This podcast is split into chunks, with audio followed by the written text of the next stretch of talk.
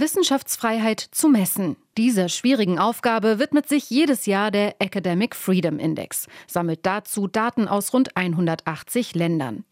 Im internationalen Vergleich steht Deutschland gut da, zuverlässig im Spitzenfeld. Also, alles super, keinerlei Verbesserungsbedarf? Nein, sagt die Politikwissenschaftlerin Janika Spannagel. Sie hat den Academic Freedom Index mitentwickelt und forscht an der FU Berlin zu Normen akademischer Freiheit. Ein Problem sieht sie in den prekären Arbeitsbedingungen, unter anderem bei Nachwuchsforschern. Es gibt einen großen Mittelbau. Es gibt auch Menschen, die auf Lehrverträgen arbeiten an den Universitäten. Und das sind eben befristete Verträge, die damit keine Sicherheit bieten. Und in unserem politischen Klima ist das zum Glück jetzt nicht unbedingt eine Frage von, ne, welchen Fragen kann ich nachgehen, gibt das vielleicht irgendwie negative Konsequenzen, aber es hat natürlich viel mit persönlicher und auch wissenschaftlicher Planungssicherheit zu tun. Und man kann sich natürlich auch vorstellen, dass die Großwetterlage sich mal ändert. Und dann ist natürlich die Sicherheit besonders wichtig, um auch weiterhin zu politisch brisanten Themen gute und kritische Forschung und Lehre betreiben zu können. Man kann nur das erforschen, wofür man Geld hat. Wohin Forschungsgelder fließen, das entscheiden die, die sie vergeben. Jannika Spannagel sieht eine weitere Einflussgröße für die Wissenschaftsfreiheit in Deutschland, das gesellschaftliche Klima.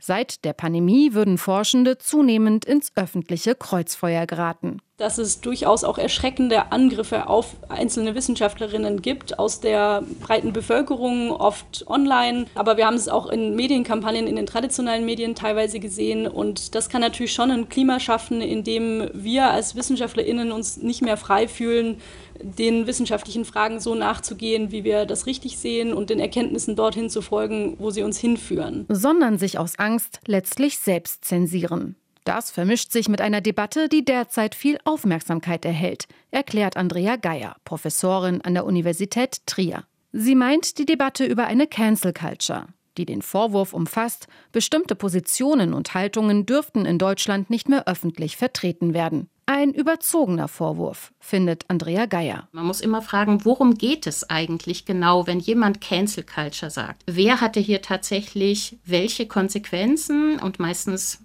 gibt es eigentlich keine. Das bedeutet umgekehrt aber wirklich nicht, dass man nicht sagen könnte, okay, es gibt natürlich sowas wie Shitstorms, es gibt heftige Angriffe auf Wissenschaftlerinnen, aber genau diese Probleme werden eigentlich nie unter Cancel Culture verhandelt. Stattdessen würden immer wieder Fälle skandalisiert, in denen marginalisierte Gruppen, wie zum Beispiel People of Color, für sich mehr Mitspracherecht fordern. Andrea Geier würde sich hier genauere Analysen und rhetorisches Abrüsten wünschen. Das wäre für mich eine Hoffnung, dass im Jahr, in dem als Wissenschaftsjahr das Thema Freiheit gewählt wird, sehr klar einzelne Problemfelder angesehen werden, sodass wir nicht diese ideologisch aufgeladene Kampfsituation haben oder diese völlig übertriebenen Bedrohungsszenarien, sondern tatsächliche Bedrohungen, diskutieren können und damit auch zu einem konstruktiven Dialog innerhalb der Wissenschaft, aber auch zwischen Wissenschaft und Öffentlichkeit kommen können.